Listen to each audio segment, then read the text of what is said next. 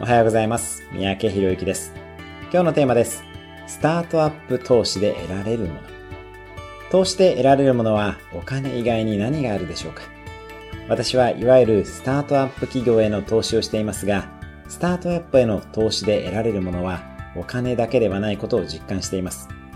お金以外に上場や売却といういわゆる EXIT と呼ばれる過程までに得られる人脈や経験の方がはるかに大きいものです。本気のスタートアップ企業にはそれなりの人が絡んできます。彼らと共に会社を成長させるプロセスに関わり、学べることが何より有意義だったりします。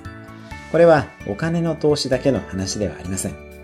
あなたの時間を投資するときにも、それによって得られる経験や人脈を考えるようにしてみましょう。